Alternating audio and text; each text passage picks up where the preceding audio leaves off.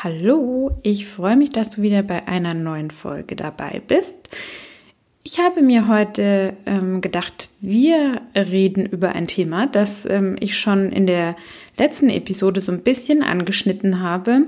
Es soll um das Thema Schlaf gehen.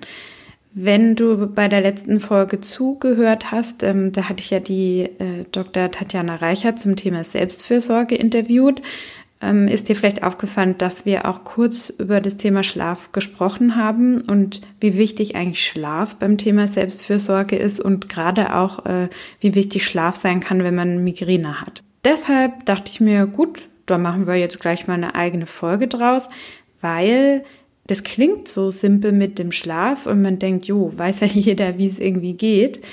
Aber da stecken doch so ein paar Details mit drin, wenn man sich mal ein bisschen damit auseinandersetzt, die vielleicht einen Unterschied so in deinem Leben mit der Migräne machen können.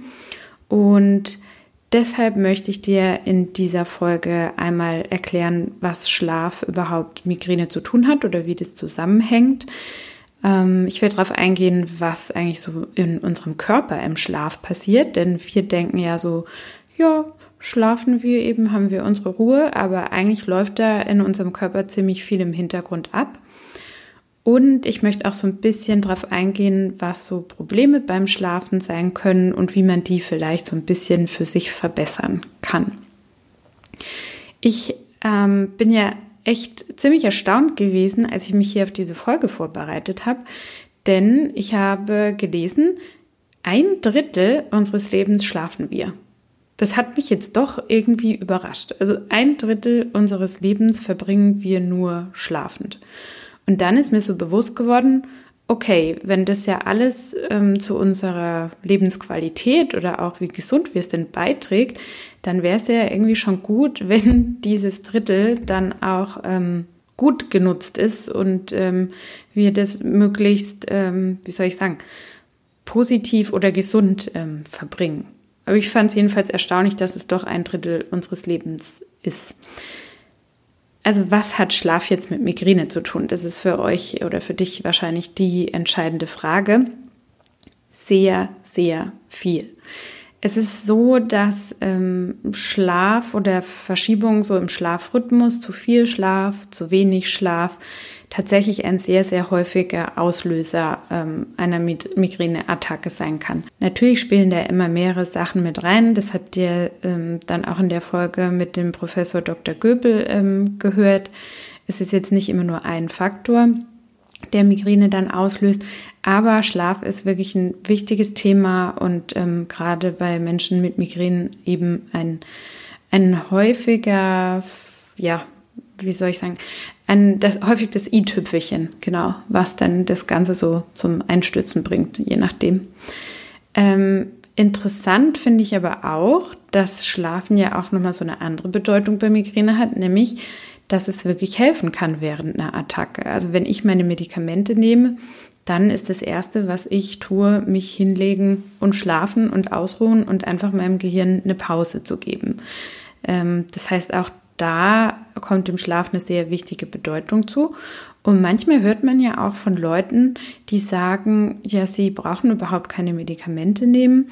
Ihnen hilft es einfach schon, wenn sie merken, eine Migräneattacke kommt, wenn sie sich hinlegen und schlafen. Also es hat auch durchaus dann was Heilendes. Bei mir war das früher auch so, dass das geholfen hat. Es war so in meiner Jugend so, dass das eigentlich dann so die Lösung war mit dem Schlafen. Ähm, ja, heute leider nicht mehr, aber ich stelle schon fest, dass es definitiv einen Unterschied macht, ob ich einfach so weiterwurstel in meinem Alltag, wenn ich die Tablette genommen habe, oder ob ich mir wirklich eine Auszeit gönne und am besten schlafe, wenn es denn geht. Das kommt auch, glaube ich, immer so ein bisschen drauf an, wie übel einem dann ist, ob man da einen starken ähm, Brechreiz hat. Äh, genau, ob man das wirklich schafft, dann zu schlafen. Und was ich auch total spannend finde, es gibt einen äh, offensichtlich großen Zusammenhang zwischen chronischer Migräne und Schlafstörung und auch so dem Thema Schlafqualität. Das hat wohl wirklich einen, einen, Einfluss darauf oder kann einen Einfluss haben. Ich betone ja immer, jeder ist individuell, also es muss nicht bei jedem so sein. Aber das finde ich auch einen ganz spannenden Aspekt. Und was vielleicht einige kennen, man kann auch direkt morgens, wenn man eben geschlafen hat, mit Migräne aufwachen. Und das sind oft so die fiesesten Migräneattacken, denn dann ist das alles so im Hintergrund schon abgelaufen. Man ist sich da gar nicht so über die ersten Warnzeichen natürlich bewusst, kann also nicht entsprechend früh Medikamente nehmen und das Ganze ist vielleicht schon zu unseren Rollen gekommen. Deswegen hier gleich schon mal vorweg. Also wenn man mit Migräne aufwacht, dann sagen eigentlich so die meisten, dann ist es wirklich Zeit, Medikamente zu nehmen. Also wenn du ähm, generell Medikamente nimmst und merkst einfach, okay, jetzt bin ich eh schon mit Migräne wach geworden, da sollte man dann nicht noch so lange warten, weil sonst halt einfach wichtige Zeit verloren geht, um diesen ganzen Prozess frühzeitig zu stoppen. Ich finde eigentlich am Schlaf ganz toll, dass es ja ein Element ist, das wir kontrollieren können. Ähm, oft hat man ja bei Migräne so die, dieses Gefühl der Machtlosigkeit und irgendwie bricht es so über einen herein und man weiß nicht wie, wo, wann. Ähm, mit dem Schlaf können wir dann doch einiges beeinflussen. Und ich meine, schlafen müssen wir sowieso. Heißt, wenn wir dann noch so ein bisschen an den richtigen Stellschrauben drehen, kann das schon sein, dass es einen Unterschied ähm, macht, wie sich das dann auf die Migräne auswirkt oder dass sie sich eben dann verbessert. Speziell ist es gerade dann auch wahrscheinlich, also ich meine damit, ja, wir können das schon kontrollieren und so ein bisschen beeinflussen. Wo es dann natürlich ein bisschen eingeschränkt ist, ist, wenn jemand ähm, Schicht äh, arbeitet, also beispielsweise im Krankenhaus oder ähm, ja, ansonsten vielleicht auch, wie ich jetzt im Medienbereich. Ich arbeite zwar keine Schicht, aber da gibt es ja auch Leute wie jetzt beim Fernsehen, die dann halt die Frühschicht übernehmen müssen. Da hat man dann ja begrenzte Möglichkeiten, sage ich mal. Aber in der Regel würde ich sagen, können wir da schon Einfluss nehmen. Bei der Schichtarbeit hast du halt einfach zeitlich begrenzt Möglichkeiten. Ähm, da gibt es aber auch sicher noch ein paar Sachen, die sich positiv auswirken können, wenn ich dann dann zum Schlafen komme, an denen ich da oder mit denen ich da was ausrichten kann. Was passiert eigentlich im Schlaf in unserem Körper? Ich fand oder finde ja den Vergleich total gut, wenn man sich vorstellt, ja, sein Handy, ich gehe jetzt mal davon aus, die meisten besitzen eins, ähm, hat man irgendwie immer voll aufgeladen, ja. Und äh, teilweise wird man da ja dann schon panisch. Das heißt, unser Handy laden wir irgendwie jederzeit überall auf. Ähm, aber unsere eigenen Batterien, da achten wir vielleicht gar nicht so sehr drauf. Also das ist eben die Funktion von Schlaf, unsere eigenen Batterien, unsere eigenen Energiereserven wieder aufzuladen. Und da wird dann eigentlich auch wieder so das Thema Selbstfürsorge so präsent, weil ja, wir kümmern uns um ein Gerät, also ein Handy, total fürsorglich, aber um uns selber dann womöglich nicht. Also wir gönnen uns dann vielleicht keinen Schlaf, weil wir noch lange arbeiten müssen oder weil einfach noch im Haushalt was zu tun ist oder wir uns jemand anderem verpflichtet fühlen. Ähm, ja, all solche Sachen. Dabei ist wirklich Schlaf dazu gut, wieder äh, ja, frisch mit Energie aufstehen zu können. Und Schlaf ist tatsächlich einfach lebenswichtig. Das, das ist so. Ähm, es gibt mittlerweile auch sogar schon so ja, Plädoyers von Ärzten, die sagen, man sollte eigentlich Schlaf verordnen, weil es so vielen, bei so vielen Krankheiten hilft, wenn die Leute regelmäßig schlafen würden oder eher hilft, Krankheiten vorzubeugen auch, weil so ein Schlafmangel kann sich auf Dauer dann schon ja zum Nachteil auswirken. Und äh, ja, auch so Herz-Kreislauf-Erkrankungen werden damit in Verbindung gebracht, dass das das halt beeinflussen kann. Und man sagt auch, der Schlaf kann das Leben verlängern. Also guter Schlaf kann das Leben verlängern. Da versteht man vielleicht einfach nochmal so die Dimension, wie wichtig Schlaf ist. Ähm, und tatsächlich läuft im Hintergrund, das bekommen wir ja alles nicht mit, einiges im Körper ab. Also ähm, so Selbstheilungsprozesse, also der Körper ist da wirklich so unterwegs und repariert einfach Dinge, die aus dem Tritt gekommen sind. Das Immunsystem läuft da auf Hochtouren, also es aktiviert, während wir schlafen. ähm, um einfach so Zeit zu haben, wieder alles äh, instand zu setzen. Und auch unsere Muskeln regenerieren sich, der ganze Bewegungsapparat. Das ist einfach die nötige Pause, die unser Körper braucht, um dann halt am nächsten Tag wieder fit zu sein. Da gibt's dann das sogenannte Schlafhormon, ist das Melatonin. Das ist halt dafür verantwortlich, dass die Schlafphase überhaupt eingeleitet wird. Ähm, das ist auch eben so ein bisschen abhängig dann von der Dunkelheit draußen. Also ich finde es schon faszinierend, wie unser Körper da eigentlich mit der Umgebung harmoniert. Und das Melatonin ist sozusagen der Manager der ganzen Schlafphase so ein bisschen. Und die Ausschüttung von Melatonin ist zwischen zwei und vier Uhr am höchsten. Ist ja dann auch so, dass Schlaf nicht gleich Schlaf ist. Also ich unterscheide da auch gerne nochmal die einzelnen Aspekte, ähm, die Quantität und die Qualität von Schlaf. Also wenn wir über die Quantität reden, dann spricht man ungefähr davon, dass sieben bis acht Stunden ideal sind. Ähm, es gibt zwar sicher auch Leute, die sagen, ja, sie kommen mit weniger Schlaf aus. Das ist aber einfach so das, was man herausgefunden hat, was offensichtlich ähm, am besten ist. Wie gesagt, klar, da ist jeder individuell. Ich möchte auch gar keine ähm, Vorschriften machen, wie lange man jetzt zu schlafen hat, aber sieben bis acht Stunden gelten so als gesund. Und jetzt komme ich eben zu dem Punkt Quantität und Qualität, denn nur weil ich jetzt sieben bis acht Stunden schlaf, muss das lange noch nicht heißen, dass das dann auch erholsamer Schlaf ist. Das ist, glaube ich, noch ein guter Punkt, weil vielleicht wundert sich der ein oder andere, ja, aber ich schlafe ja meine acht Stunden, also ich mache alles richtig, aber ich wache halt trotzdem morgens gerädert auf. Und es kann dann schon verschiedene Ursachen haben. Also die Schlafqualität kann beeinflusst sein, zum Beispiel durch Schnarchen. Ähm, wenn es dann schon extremer wird, geht es auch in Richtung Schlafapnoe, also dass man Atemaussetzer in der Nacht hat. Da bekommt man dann einfach auch nicht genug Sauerstoff ähm, fürs Gehirn. Das ist wirklich dann etwas, mit dem man sich intensiver beschäftigen sollte. Dann gibt es natürlich so Geschichten wie, dass man lange nicht einschlafen kann, weil man zu sehr grübelt. Ich muss ja zugeben, ich bin eher so der Morgensgrübler, aber ich kenne genug Menschen, die wirklich ähm, am Abend kaum liegen sie im Bett, dann anfangen zu grübeln. Da dauert es dann natürlich lange, bis man einschläft. Dann ähm, vielleicht kennt der ein oder andere auch das Thema Zähneknirschen.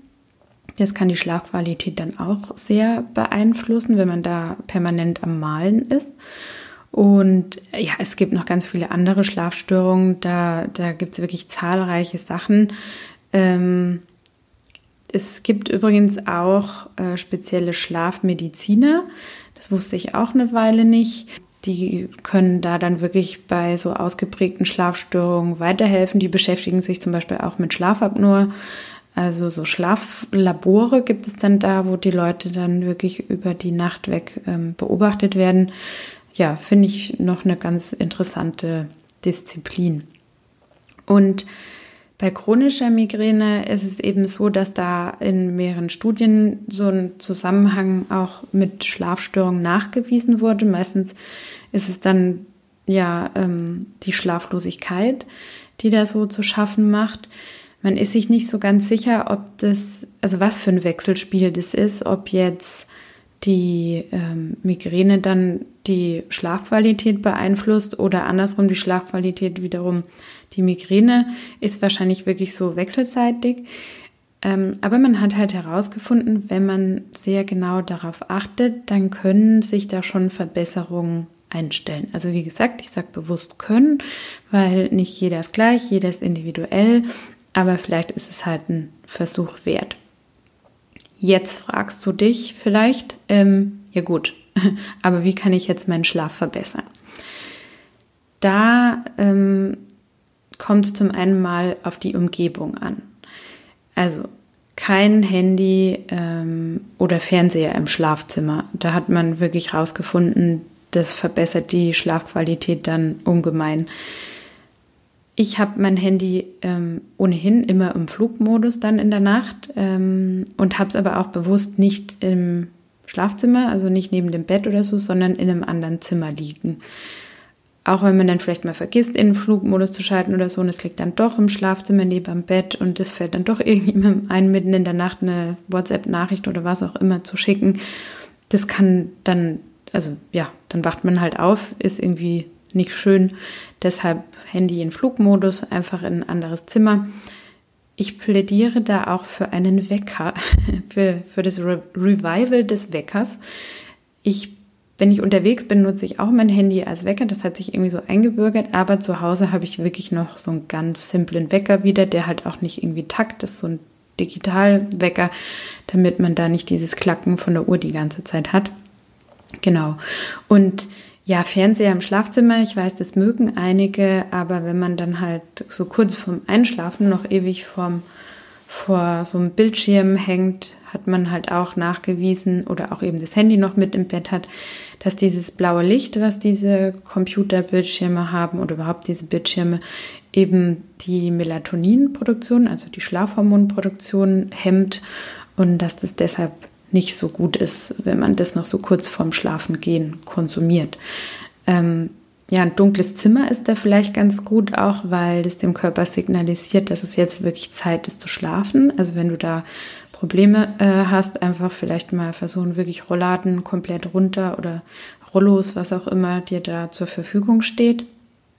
Ähm, und äh, die Temperatur ist, glaube ich, auch noch ein wichtiger Faktor. Es sollte einfach nicht zu warm sein, eher kühl. Ähm, besser nochmal so lüften, damit da frischer Sauerstoff reinkommt und dann eine dickere Decke nehmen, ähm, statt da wirklich so total das Schlafzimmer aufzuheizen. Ich selber weiß auch, dass bei mir Temperaturunterschiede oder extreme Wärme ein Problem sein können als ähm, Migräneauslöser. Deswegen eher zu äh, einer frischeren Temperatur tendieren, als da so richtig einzuheizen. Dann ist Essen und Trinken ähm, auch noch so ein Thema, das den Schlaf beeinflussen kann.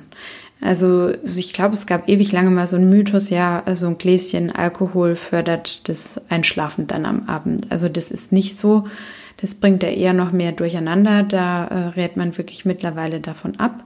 Genauso wie man da kein Koffein mehr kurz vorher, also kurz bevor man ins Bett geht, zu sich nehmen sollte. Also nicht noch den doppelten Espresso irgendwie abends um neun äh, oder die Cola. Das kann halt alles das, die Einschlafphase und die Schlafqualität ähm, ja, negativ beeinflussen. Auch das Thema Essen, also die Uhrzeit des Essens, also ein frühes Abendessen ist wohl besser. Also vier, ich habe jetzt gelesen von vier Stunden, äh, die man da vorher nichts essen sollte. Also angenommen, du gehst um 23 Uhr ins Bett, ähm, dann halt spätestens um 19 Uhr zu Abendessen. Ganz witzig finde ich, dass ja diese diese Geschichte von, ja, trink doch eine heiße Milch mit Honig, tatsächlich ähm, das Einschlafen fördern kann. Das ist also nicht irgend so ein Märchen, sondern in der Milch befindet sich das L-Tryptophan. Das ist eine Aminosäure und die kann die Melatoninproduktion ankurbeln. Also vielleicht tatsächlich mal mit dem Glas Milch versuchen, wenn man dann doch gar nicht einschlafen kann. Und jetzt komme ich wieder äh, zu unser aller Lieblingsthema. äh, das nennt sich Routine, nämlich immer ungefähr um die gleiche Zeit ins Bett zu gehen. Das ist deshalb so eine große Hilfe, weil der Biorhythmus sich einfach daran gewöhnt. Ich mache das schon jahrelang und ich merke einfach, ich kann den Wecker wirklich danach stellen. Ich werde um meine Uhrzeit, das ist bei mir jetzt so ungefähr um halb zwölf, werde ich von alleine dann schon müde. Und das hilft halt, weil dem Körper dann klar ist, okay, jetzt ist es Zeit ins Bett zu gehen. Und wenn ich natürlich vorher schon müde bin, fällt es mir viel leichter einzuschlafen, wie wenn ich noch so total wach bin. Also es wäre jetzt zum Beispiel, wenn ich jetzt dann um 8 Uhr plötzlich ins Bett gehen würde, dann würde ich auch ewig nicht einschlafen, weil ich einfach nicht müde wäre. Und da habe ich meinen Körper, glaube ich, mittlerweile schon ganz gut daran gewöhnt, dass er wirklich dann um Punkt halb zwölf müde wird und ich dann relativ gut einschlafen kann. Vielleicht hilft da auch einfach so eine Routine zu etablieren, also zu sagen, ich ähm, meditiere vielleicht vor dem Einschlafen einfach noch fünf Minuten. Habe ich auch äh, ab und zu gemacht oder mache ich immer noch ab und zu oder ich mache dann meine Muskelentspannung nach Jakobsen. das ist vielleicht auch so ein Ding, was gerade beim Thema Grübeln äh, beim Einschlafen hilft, dass ich da einfach meinen kompletten Geist nochmal runterfahre, ähm, mich nochmal so ja, von, von diesem Denkprozess so ein bisschen ablöse und in meinen Körper reinspüre und ja, diese, diese Grübelscheife einfach so ein bisschen durchbreche. Ähm, speziell ist auch das Thema Mittagsschlaf. Das kann nämlich das Ganze aus dem Tritt bringen. Also ich weiß das für mich selber, dass wenn ich einen Mittagsschlaf mache, weil ich jetzt beispielsweise nachts nicht so viel Schlaf bekommen habe oder irgendwie Jetlag oder so, oder von einem Langstreckenflug dann nach Hause komme, der über Nacht ging, wenn ich mich dann mittags hinlege, dann ist bei mir alles vorbei. Also dann geht es mir meistens hinterher noch schlechter und ich bekomme ganz oft Migräne danach. Ähm, das heißt, wirklich der, der Rhythmus ist wichtig. Das muss man vielleicht so ein bisschen für sich selber ausloten. Ich weiß nicht, vielleicht, ja, gut, der eine oder andere hat wahrscheinlich nicht mal Zeit für einen Mittagsschlaf. Das kommt so ein bisschen auf den Beruf an. Aber das will ich einfach nur mal so anstoßen als Thema. Vielleicht ist da wirklich der Mittagsschlaf mit ein Problem. Genauso wie zum Beispiel ähm, die, die, die, der Snooze-Modus am Morgen. Also Wecker klingelt, ich stelle ihn aus, äh, schlafe noch so ein bisschen vor mich hin, fünf bis zehn Minuten, dann klingelt er wieder, dann drücke ich ihn wieder aus und schlafe wieder noch fünf bis zehn Minuten. Auch das kann so ein bisschen der Grund sein, warum ich mich gerädert fühle oder warum ich da dann ähm, vielleicht anfälliger für eine Migräneattacke bin. Genauso wie halt am Wochenende dann später aufzustehen. Das ähm, ist einer so, glaube ich, der Gründe, die am meisten genannt werden, weil dadurch verschiebt sich halt alles. Also wenn ich unter der Woche immer um 7 Uhr aufstehe und dann am Wochenende beispielsweise um 9 oder halb 10, dann verzögert sich ja ähm, nicht nur, also dann schlafe ich ja nicht nur länger. Okay, vielleicht bin ich später ins Bett gegangen, dann schlafe ich genauso lang womöglich, aber dann ähm, ja, nehme ich auch nicht äh, zur gewohnten Zeit mein Frühstück zu mir. Ich äh, trinke meinen Kaffee vielleicht später. Und das ist halt alles was, was so den Menschen mit Migräne offenbar mehr ausmacht als jetzt Menschen, die keine Migräne haben. Und ich habe für mich da ja mittlerweile irgendwie ein Bild gefunden, was ich ganz nett finde, um das zu umschreiben. Ich muss da immer halt an so eine sehr präzise, an ein sehr präzises Uhrwerk denken, das eben total genau tickt, ja. Ich bin einfach eine Uhr, die extrem genau tickt und darauf muss ich halt Rücksicht nehmen. Das ist in dem Sinne auch schon wieder irgendwie eine positive Eigenschaft, finde ich. Und ähm, eben sensibel sein ist ja auch überhaupt nichts äh, Negatives, sondern auch, finde ich, eine, eine Stärke. Und ähm, ja, deshalb kann man da vielleicht für sich selber auch so ein bisschen eine andere Betrachtungsweise finden. Dann gibt es noch ähm, Sachen, die den Schlaf stören können, wie zum Beispiel äh, Schnarchen oder ähm, dieses Zähneknirschen, was ich vorhin schon erwähnt hatte. Ähm, beim Schnarchen, da hatte ich letztens auch einen Artikel drüber geschrieben, ist es wirklich so, ähm, dass man da die Rückenlage verhindern sollte. Also da gibt es, glaube ich, auch so spezielle Westen, dass man da gar nicht erst in Versuchung kommt, in Rückenlage zu schlafen, weil da einfach die Muskulatur dann so locker wird im Rachen, das ist eigentlich der Grund fürs Schnarchen, dass dann so die, äh, die Rachenmuskulatur da anfängt, anfängt zu schlappern tatsächlich und dadurch diese Geräusche entstehen. Ähm, da ist halt die Rückenlage nicht unbedingt hilfreich. Deswegen kann man da mal schauen, ähm, dass man da eher auf der Seite dann schläft. Ähm, und das ist zum Beispiel auch in der intensiveren Form dann bei Schlafapnoe, wenn man Atemaussetzer hat, da hat man dann wirklich Sauerstoffmangel. Also da ähm, ist es dann nicht mehr nur normales Schnarchen. Da muss jetzt, also wenn ich das jetzt ab und an mal habe, muss man sich da noch keine großen Sorgen machen. Aber wenn das dann auch wirklich zum Beispiel den, wenn man einen Partner hat, denjenigen schon stört oder eine Partnerin, äh, wäre das schon mal ein Grund, ähm, vielleicht darüber nachzudenken, ob das irgendwie meine Schlafqualität beeinflusst. Und da, wie gesagt, einfach vielleicht mal sich zu informieren und vielleicht sogar zu einem Schlafmediziner zu gehen. Ähm, beim Knirschen, das mache ich selber zum Beispiel auch total leidenschaftlich, äh, offenbar. Also ich merke es zumindest morgens, wie ich dann total verspannt und mit äh, festem Kiefer da aufwache. Ähm, Da gibt es dann solche Knirschschienen, die da ähm, helfen können. Ich hatte früher ähm, so eine durchgehende Schiene. Das ist dann einfach so ein Plastikteil, was bei mir jetzt im Unterkiefer angepasst wurde, was so über die Zähne gestülpt wird. Mittlerweile habe ich eine, die nur noch auf den Schneidezähnen sitzt und zwar so, dass die äh, Backenzähne gar nicht aufeinander malen können. Das hat halt den Vorteil, finde ich jetzt aus eigener Erfahrung, dass da dann auch nicht so viel Kraft wirkt, wie wenn die Backenzähne sich noch berühren können. Klar habe ich diesen Kunststoff da dazwischen, damit sich die Zähne nicht abnutzen, aber für mich ist es einfach angenehmer, dass ich das nur ähm, an den vorderen Zähnen habe und dann wirklich so der Abstand ähm, zwischen den Backenzähnen da ist. Äh, genau, und ich halt nur auf den Vorder Zähnen quasi zusammenbeiße. Da gibt es übrigens auch ähm, Kieferkrankengymnastik, die da so ein bisschen die Muskeln lockern kann. Ich kannte das auch lange nicht und habe es dann selber ausprobiert und kann nur sagen, das, das tut wirklich ganz gut. Ja, ich hoffe, ich habe dir jetzt vielleicht so ein paar Anregungen mitgegeben, wie wichtig Schlaf für uns eigentlich ist, dass man das nicht unterschätzen sollte, dass das durchaus was bewirken kann, wenn man Migräne hat und da vielleicht noch nichts ausprobiert hat, ähm, dass das mal eine Möglichkeit ist, darüber nachzudenken, ob man ja vielleicht noch eine bessere Schlafqualität hinkriegt oder äh, ja einfach auch von der Schlafdauer mal überlegt, ob das so ideal ist. Und zum Schluss möchte ich dir mein Mantra noch mit auf den Weg geben. Da habe ich was ganz Lustiges gefunden. Und zwar Invest in Rest. ganz kurz. Also investiere so in deine, in deinen Schlaf oder einfach in deine Ruhephase. Ähm, ja, soll einfach nur noch mal so eine Erinnerung sein, dass es wichtig ist. Und ich für mich persönlich nutze eigentlich alles, was was mir eine Linderung oder eine Besserung verschaffen kann. Und deshalb, ähm, ja, invest in rest. Das war's mit der heutigen Folge und ich freue mich auf nächste Woche mit euch.